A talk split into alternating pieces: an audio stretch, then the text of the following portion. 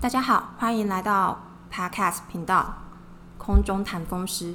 那开始上一上一集有说我们要讲干弦嘛，在开始讲干弦之前，要先跟大家就是来讨论几个问题。一个就是说，很不好意思，就是我的 logo 又打错字，已经改正过来了，但是可能大家没发现，那那就是书虫有错一定改正，所以欢迎大家就是来信问问题，或者是说来信。订正说书虫哪里说的不对，因为书虫还很小，还需要成长这样子。好，那就是第一个是这样子。那第二个的话呢，就是我们这个 podcast 的频道用的语言大部分还是用中文啦。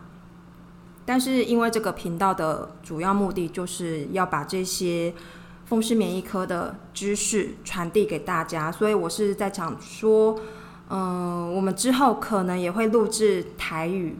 或者是客家语，甚至原住民的语言，我们也都会去试着要去录这样的 podcast 这样子。那书虫医师本身是可以可以全台语的，可以全台语录制 podcast，这个应该没有问题。只是书书虫医师语言上有点障碍，所以如果那集是台语版的话，那就全部都会就是台语。我们我没有办法这样子国台语交杂这样子那个。开关转不过去，那再来的话就是，如果录台语版的话，可能一些专有名词还是会用国语跟大家就是说明这样子。然后基本上如果说是一些解释啊，一些可以用全台语的部分的话，那我们就会用全台语。那可是书虫医师不会讲客家话，也不会讲原住民的语言，而且原住民现在是语言。就是他们的族系分的越来越多，所以如果要录制客语的话，或者是原住民语言的话，那可能需要，可能需要就是，嗯，这些就是会讲客家话的人，或者是跟其他的 podcast podcast 合作这样子。那所以如果要听到客语或者是其他语言的，呃，这个空中台风师的这个 podcast 的话呢？那可能要请大家赞助，那书虫医师也会想办法去想想看，说有没有除了赞助以外的其他方式，可以来帮助我们录制这个多语言、多台湾语言的这个 podcast。好，那我们这关于这个频道一开始实验性质的这两个问题，就先跟大家解释到这边。那我们要开始来讲说。我们今天的主题肝癣，那肝癣的话呢，其实台湾还蛮多人有肝癣的诶。那肝癣其实是一个很困扰、很令人困扰的皮肤疾病。那因为呢，它顾名思义嘛，就是肝跟癣，所以肝癣的话呢，我们先讲癣好了。癣的话，它就是会很像。一般的真菌感染，一般的霉菌感染，它会有红色的斑块出现，所以它有这个字叫癣。那再来的话呢，肝的话呢，肝，那肝的话，顾名思义，它就是会脱血，所以肝癣又有另外一个名称叫做银屑病。那因为肝呐，然后它会一直脱血，然后。肝再加上一直脱血的话，那我们得到这些肝癣的朋友们就是会开始抓，那抓的话呢，又会反复的使肝癣这个问题更加的严重，它是一个恶性循环。你肝癣肝好，然后有脱血，有肝这个问题，然后呢，你就会一直抓，然后呢，反复这三个步骤这样子恶性循环下去，所以就变得越来越糟。那肝癣为什么抓了会越来越糟呢？它其实跟肝癣疾病本身的特性有关系。所以你如果得了呃是肝癣的病友的话呢，尽量不要去抓皮肤，尽量不要去搔抓这样子。那因为搔抓的地方的话，原本没有肝癣的地方，它可能会因为你这个搔抓使皮肤受损的关系，那开始有一个新的肝癣的这个病灶。所以呢。是这样子，然后再来的话，其实它很令人困扰诶，很令人困扰，就是说它很不好看。有些就是肝癣的病友啊，那他因为就是可能全身长得蛮多的，他肝癣这个比较喜欢长的地方，其实它全身都可以长，但是它比较喜欢比较多长在就是头皮呀，然后呢手肘啊、膝盖呀这三个地方是肝癣病灶最常出现的地方。但是书虫医师刚刚说过了，它其实可以全身上下都长，所以因为它长得这个干癣长得真的很不好看。那它，它第一个，它会让得到这些肝癣的病友们呢，他们就是通常都会把这些干癣遮起来，因为第一个它长得很不好看，一直强调很不好看。然后第二个的话呢，就是不知道的人以为这样，因为是干癣嘛，以为是一种霉菌感染，觉得会传染。那其实就是这个观念是错误的，干癣它是一个。免疫性的疾病，所以呢，它不是它跟细菌没有关系，跟霉菌也没有关系哦。所以呢，它并不会传染。那再来的话，因为这个病灶很难看，那有些人如果长得全身都是的话，体表面积大于百分之五十啊、六十啊，其实因为很不好看的关系，社会观感的关系，所以这些病友们时常会有忧郁跟自卑的这些状况出现。再来的话，因为说如果你干癣的病灶面积很大的话，那其实它不好照顾，然后呢就会有一些问题啊，比如说，好，你医生不管是皮肤科医师或者是风湿科医师，请这些干癣病友们开始涂药了。那涂药之后，最多最多病友们跟我们抱怨的是什么？是什么呢？医生。我全身上下都是一条药膏根本不够。那第二个是药膏都黏黏的，擦了很不舒服，医生。然后第三个，如果一天要擦很多次的话，说我没有那么多的时间可以擦药。那再来的话，就是说第四个，擦了之后就擦了之后，因为全身它会很黏啊。就是有那个药膏，不能穿衣服，然后呢，就要等在这边等药吸收这样子，所以会有这些会有这些困扰。其实肝癣如果肝癣真的是蛮难蛮令人困扰一个疾病，强调好多次。所以我们今天来跟大家讲讲说肝癣啊要怎么样照顾，才会让自己第一个省时省力，就可以让肝癣这个病病。呃，比较缓和一点啊。第二个，现在有什么？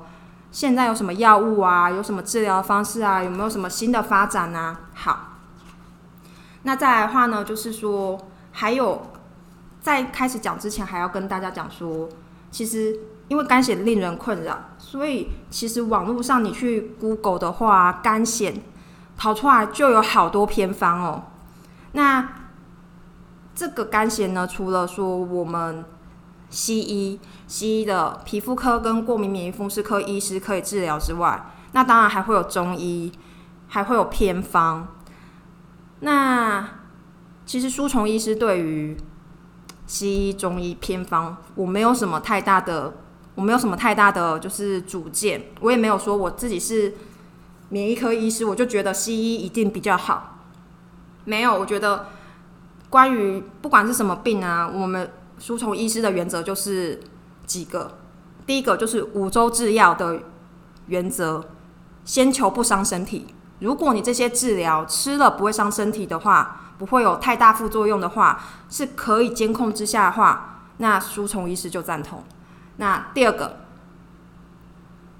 要有效，有效可能就是。有效当然是说不会说啊，你用的这个药马上就见效啊，然后肝癣马上就消失啊。书虫医师也没有要求程度这么高啦，就是我觉得，那你就问这个你治疗的医生说，好，那我吃这个药多久可以看到效果呢？那如果说你过了，不管是中药也好，偏方也好，你过了这个观察阶段，它都没有改善的话，那书虫医师建议你，我们可以来。皮肤科或者是过敏免疫风湿科的医生寻求第二意见，所以好，总而言之就是书虫医师觉得说有效就可以，不伤身体，有效就好，好，然后呢，其他其他我们没有什么主见，也没有什么偏见，会好就好，一直是保持这种信念。好，好，我们终于要开始认真来讲肝藓了。那肝藓到底是什么东西呢？到底是为什么会得肝藓？第一个，它跟细菌没有关系；第二个，它跟霉菌也没有关系。那它到底跟什么关系呢？它是一个免疫系统失调的一个疾病。那免疫系系统呃，免疫系统失调之后呢，它造成说，哎，这个皮肤的细胞啊，没有按照它正确的步骤来生长，所以它开始发炎、红肿，造成红斑跟脱屑、干痒这个问题。好，那到底免疫系统失衡是什么东西？免疫系统就是打到我们的。科别的名字了嘛，就是过敏免疫风湿，免疫系统失调到底是什么东西呢？其实每个人都有免疫系统，好，然后免疫系统是一个非常非常精细的系统，然后呢，它很复杂。那虽然书虫医师是念过敏免疫风湿科的，但是我也不敢说我对免疫就很了解。其实免疫这个东西，免疫这个系统的话呢，它现在是一个崭新的领域，然后有越来越多的。医师跟越来越多的研究人员着力在研究这一块的领域，所以呢，它是一个蓬勃发展的领域哦。那所以你问任何一个医生说免疫失调到底是什么，大概没有什么医生可以很精确的跟你讲说科学的根据。那我们大我们用大家听的话的听得懂的话来讲，那免疫系统呢，就是它是一个非常精细的系统。那它主要的任务是什么？第一个。对抗外来的细菌、霉菌、病毒、寄生虫，只要是外来的东西的话呢，那我们的免疫系统会把它认成是敌人，然后呢去攻击它，它们使得身体保持一个不被外来敌人侵犯的一个状态，吼，你免于你感染的一个状态。那第二个的话呢，免疫系统也会。针对自己本身哦，针对自己本身是什么呢？比如说我们的癌细胞、癌症，免疫系统也觉得它是个外来物，所以呢，对内的话，它会攻击我们的癌细胞。所以最近癌症治疗很红的就是这个免疫治疗，吼，所以它有两个这个功能。那什么叫免疫失衡呢？免疫失衡有很多的免疫失调，有很多的面向。那总的来讲，就是说呢。不管它在某，它有很多环节，不知道在哪一个环节或哪两个环节，甚至更多环节出了问题，那我们这个免疫系统开始错乱了。那开始错乱之后，它反而来攻击我们自己人。它本来应该要攻击敌人，攻击的敌人是细菌啊，然后病毒啊，癌细胞啊，可是它认不清楚了，反而开始在打我们自己人。那这个就是免疫失调。那。肝藓的话呢，就是这样子，它这个免疫系系统失调的部分呢，主要攻击到皮肤的部分，好，然后呢，总而诶，简单来讲话就是这样子。那详细这个到底是为什么失调的话呢，就有待我们过敏免疫科医师再去多多的研究，还有我们这些就是研究的。专家们多去做这个研究，知道说它到底是哪个环节出错。那这个哪个环节出错，了解的越详细的话呢，那我们新的药物其实会发展的越来越快。所以大家也不要担心说，哈，医生，我之前有乖乖的，有乖乖的听你的话，有乖乖的吃药啊，可是，可是医生说他也治疗不下去了。这种事情可能是二十年前的事哦，我们治疗。随着，因为这个是个新的领域，然后呢，随着越来越多的了解的话，那新的药物就会出来。那原本之前不能治疗的病，其实到现在有很多都是可以被治疗的。那当然，当然，书虫医师也不能跟你说，哦，你百分百会好，没有，那你可能就是本来本来就是。呃，完全不能治疗。那我们现在帮你治疗成百分之五十、百分之七十，让你有一个大幅度的改善，这样子。好，然后之后再再发展，可能可以完全治愈啊。所以不要害怕说没有药物可以治疗，其实药物越来越多。那书虫医师会之后会再讲说，哎，这个肝藓的用药跟治疗大概是怎么样的一个过程。好，那肝癣我们刚刚说到说它到底是什么疾病嘛？它是一个免疫失衡的疾病嘛？那再来的话呢，这个这个疾病到底会有没有什么并发症？它有没有什么其他的困扰？有哦，因为第一个的话就是，诶，这个讲了很多例子啊，就比如说，因为他全身上下都长了肝癣，然后呢，皮肤很痒、红斑，所以他没有办法去工作，人家雇主不雇佣他，然后呢，他就没有收入，这个是很常听见的。然后第二个第二个例子的话，就是我觉得真的是有点新奇。但是这个就可以跟大家讲的话，就可以让大家知道说，其实这个肝险影响人际关系之间真的很严重。就是有一个病人，她就是长得很漂亮啊，然后呃也有男朋友啊，然后男朋友也跟她说要结婚啊，可是她打死不结婚。她就说，就问她说，书虫医师就问她说，为什么不结婚？人家你交往很久了，交往至少十年以上，很久。然后十年以上，然后呢，你们相处也没有什么问题啊？为什么不结婚呢？就没有什么探探究人家隐私的问题，单纯想要知道啊？反正因为就是都看很久了，都是都是病人这样子。然后他就说：“医生，我我得了这个肝癣，我没有办法穿婚纱。后就是女生的梦想就是一辈子都要穿一次婚纱，大部分是这样啦。好，然后呢？”所以他讲出这个理由的话，那书虫医师也没有办法去反驳，那就就只能跟他说：那我们好好来治疗。如果你皮肤干癣治疗好了之后，我们再来考虑要不要结婚，好不好？如果只是单纯因为这个婚纱的问题的话，或者是说第三个例子就是说，嗯，他干癣，然后呢？第一个是影响工作嘛，第二个就是影响人际关系。那再来的话呢，就是因为这些关系，再来的话呢，第三个就是说，他因为皮肤这个问题，他没有办法睡觉。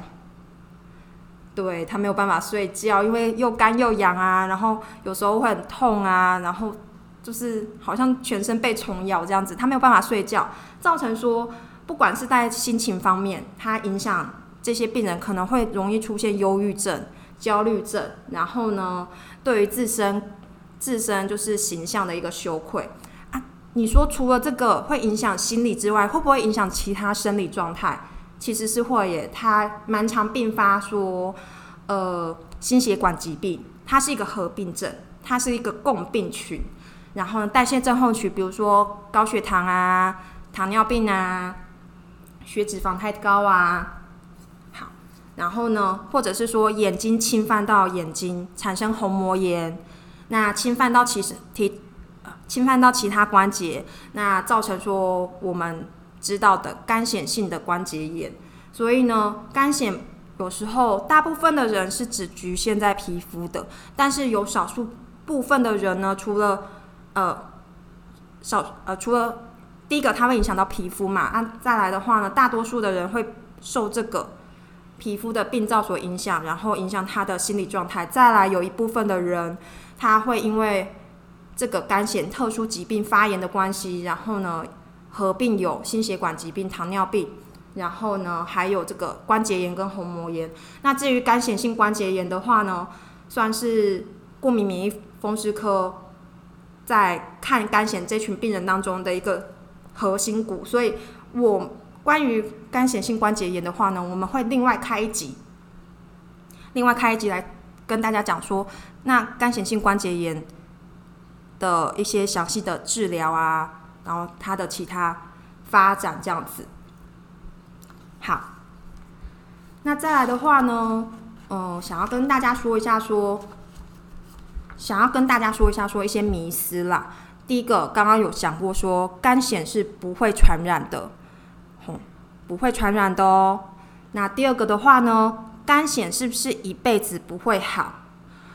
其实肝癣的话，如果一开始，书虫医师常常用一个比喻，就是跟灭火一样，你一开始火烧的很大，所以呢，肝癣的火烧的很大，所以过敏免疫风湿科的医师啊，皮肤科的医师，可能一开始会用蛮多种治疗，比如说擦药、照光，然后呢药物治疗。一开始火很大的时候，我们就要积极灭火。所以大家会发现说，你如果一开始开始看的时候呢，那会拿到好多种药膏，那会拿到好多种药物。那这个就是灭火理论，书虫医师自创灭火理论。你一开始火越大的时候呢，用越多的、越多种多面向的治疗药物的话，也会用的多一点。那第二个，如果火小了嘞，火小了，那我们就要开始减药啦，因为你就不用那么大的力气去灭火啦。啊，第三个，火如果熄灭了呢？火熄灭的意思就等于说你肝显好的差不多了。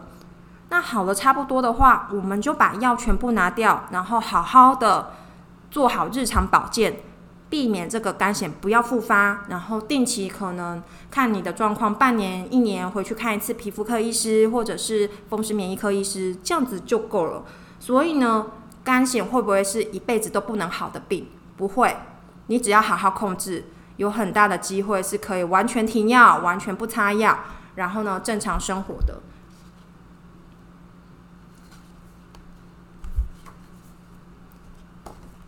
那我们来看，稍微讲一下说这个这个肝癣在台湾的一些流行病学资料，就是一些它的发生率啊，好，然后第一个台湾。肝癣在台湾的盛行几率的话呢，大概一千个人会有两个人有肝癣，百分之零点二三五这样子。那肝腺的平均发病年龄呢，大概是在三十四岁左右。但是这个意思不是说，诶，只有在三十四岁才会发病，没有，其实各个年龄层都有可能会发病，只是好发的时间就是在这个三十几岁的这个阶段。哦，那平均起来就是三十几岁。那但是你。你青少年也可以发作肝癣，你老人也可以发作肝癣。再来的话呢，男生跟女生谁多？男生比较多，男生是女生发病率的一点六倍，比例是一点六倍。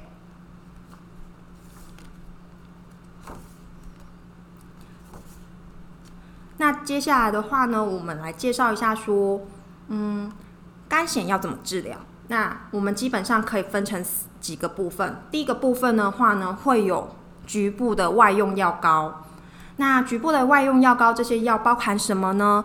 第一个，外用的类固醇；第二个，外用的维他命 D 三；那第三个，外用的 A 酸；第四个，焦油；第五个，保湿剂。保湿剂就是像是乳液这样子之类的。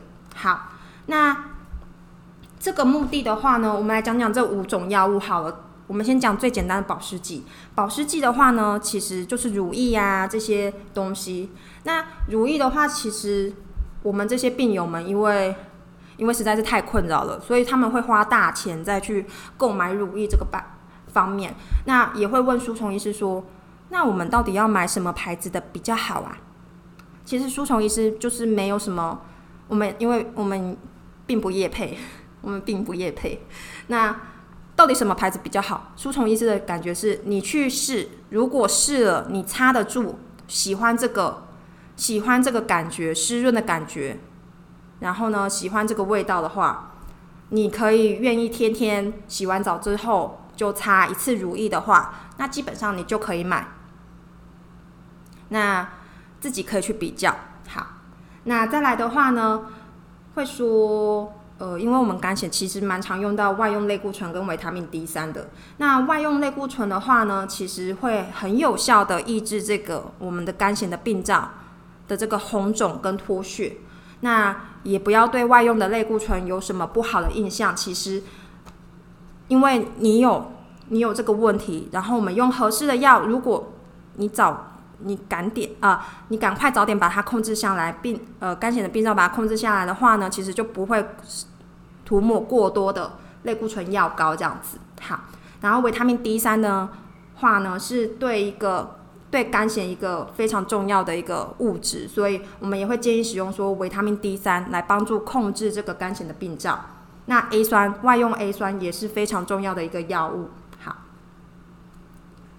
再来的话呢，如果说外用药物。经常会碰到的事情就是说，大家大家全身都擦，没有哦，除了乳液可以擦全身之外，药的话只能擦红的地方，只能擦有红斑的地方，所以其他地方是不建议涂抹这些药膏的哦，只有涂抹在干癣本身上面。然后呢，干癣本身涂的病灶的话，也是薄薄一层就好，没有说涂越厚。就越有效，这个道理没有薄薄一层，它可以吸收就可以。那在关于这个涂药膏啊，然后呢用药上面，如果有什么困扰的话，比如说你不喜欢这个药的感觉，就是黏黏的，还是说这个味道你不喜欢，都可以跟你的皮肤科医师跟风湿科医师讨论说，那我们可以换其他药吗？当然是可以的啊。吼，好，那第二个治疗。种类是什么呢？是照光。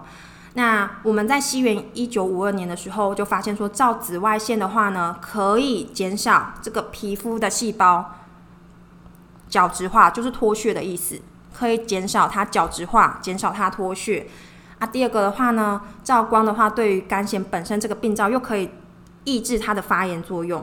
所以到现在的话呢，照光还是一个治疗干癣一个很重要的方式喽。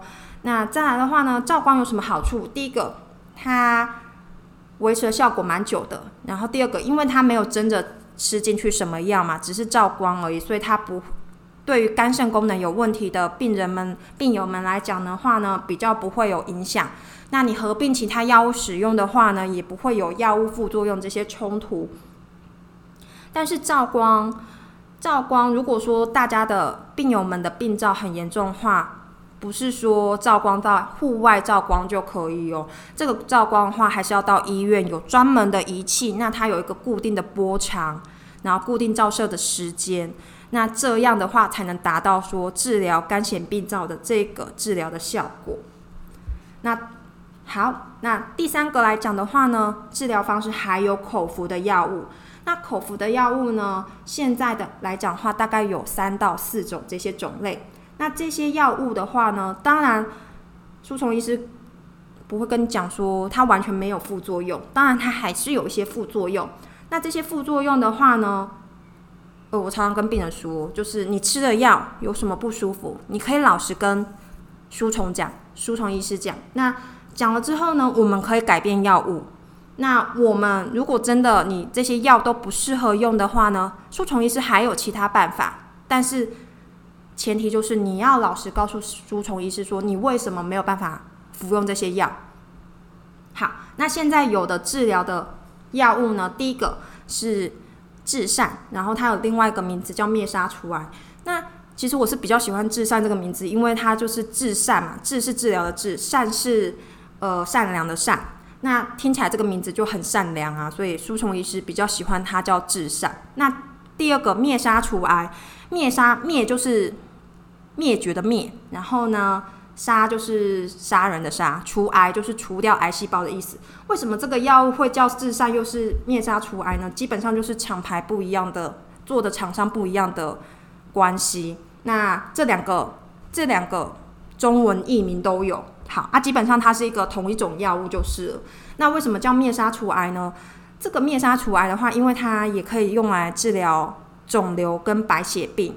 所以呢，它才会有这个名字。所以不要看到药袋上面说有治疗癌症这个适应症的话，就吓得半死，说我又没有癌症，还是说我有癌症？医生没有告诉我，没有，不是这样。它只是这个药物也可以治疗肝癣，也可以治疗免疫科其他疾病，也可以治疗癌症或者是白血病。所以千万不要觉得害怕，然后呢，有问题的话就问医生。那第二个的话呢是。一种免疫抑制剂，那叫环孢林。环孢林，那这个环孢林的话呢，可以治疗肝癣，那也可以治疗肾脏发炎疾病，然后呢，也可以就是抑制说，如果有些人有做器官移植啊，抑制它的这个排斥的现象。好，那第三种的话呢，是口服类固醇。口服类固醇的话呢。可能是在以前，就是这些药物比较不发达的时候，还可能用这些口服类固醇。那口服类固醇它有一个，它好处是它控制肝腺的成效非常非常的快，但是它也有坏处。坏处就是说，它如果你帮它减量停，甚至把类固醇停掉的话呢，它会很快复发。所以基本上口服药物，我们现在已经不太建议说口服类固醇来使用治疗这个肝癣的病灶了。但是如果你是比较久以前发病的这些病友们，的确那时候药物还没有很多，所以的确你的主治医师有可能开立这个口服类固醇给给大家控制肝癣。那这也没有什么谁对谁错啊，因为之前就没有药，只有类固醇有效。你不稍微用类固醇控制一下，那你怎么工作生活啊？现在有更好的药，所以这些比较以前比较古老、副作用又多的药，就慢慢的它的使用的范围就减少，这是一个很合理的想法。那第四个就是口服 A 酸，好。那再来的话呢，吃这些药物有什么要注意的呢？呃，这些药物刚刚舒琼医师讲过了，它多少都有副作用。那有什么事情是可以，你可以事先跟医生讲，然后医生可以依照你的情况，然后呢选择对你适合药物来减少这些副作用呢？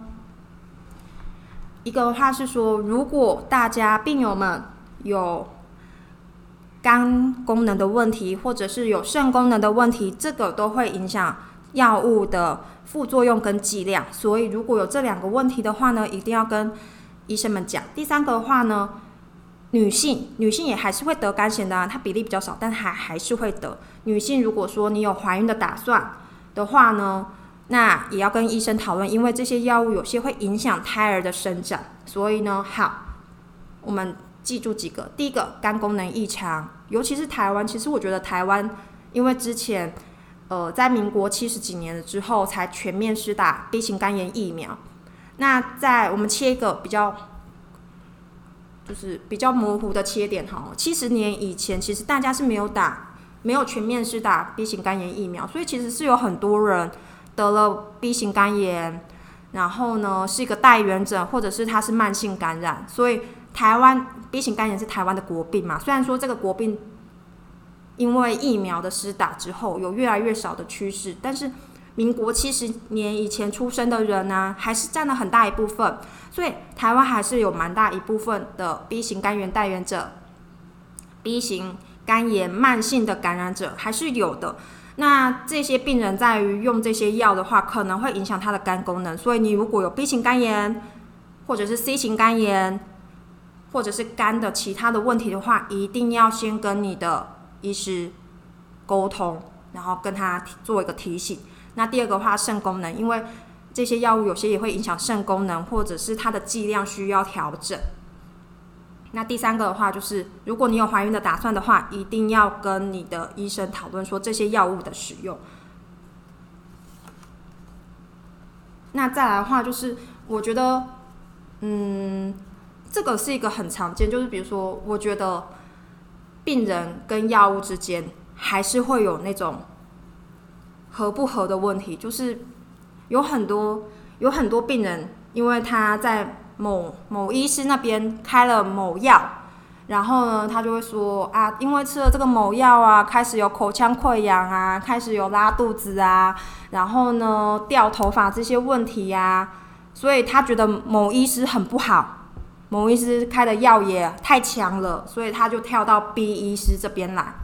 那有时候我觉得这个问题也不是跟医生本身相关，因为我觉得每个人还是有每个人适合的药物。那这个就是你跟药物合不合的问题。那如果说大家有发现这种问题的话呢，其实也不要先去检讨医生说啊，这个医生开的药就是很不好。可以先老实跟这个医生讲说，诶，我吃了你的开的某某药物。开始有这些副作用，哎，那这些副作用的话，我们要怎么样去解决呢？还是说我们这个药要把它减少、停量，可不可以停量？都要好好的跟医生讨论。不要说第一个，不要说自己去减量。那第二个的话呢，不要说不要因为这样子就换了医生。其实这样子医生你没有定期回诊的话，医生就会想说，那你到底现在怎么了呢？医生都很关心病人。然后呢，你到底现在怎么了呢？其实医生会很担心。那你如果要换医生，你也可以老实跟这个医生讲说：“诶 a 医师，我因为怎么样的关系，所以我想要去哪里找哪个医生看诊。”其实都你老实跟医生们讲话，医生们都很乐意协助。尤其我们可以提供一些病历资料，然后呢，帮你跟你，然后你一起转移到另外一个医师的手上，然后让你这个整个治疗的过程是不中断的，然后帮助这个，诶，你新去你新的医生在诊断治疗上、接续治疗上的一个顺利的程度、一个流畅度这样子。所以我觉得就是老实跟你的医生讲，什么都可以讲，然后也不要害怕医生生气，因为医生这个都是很常见的事情，医生不会因为这样生气，好不好？好，那再来的话呢，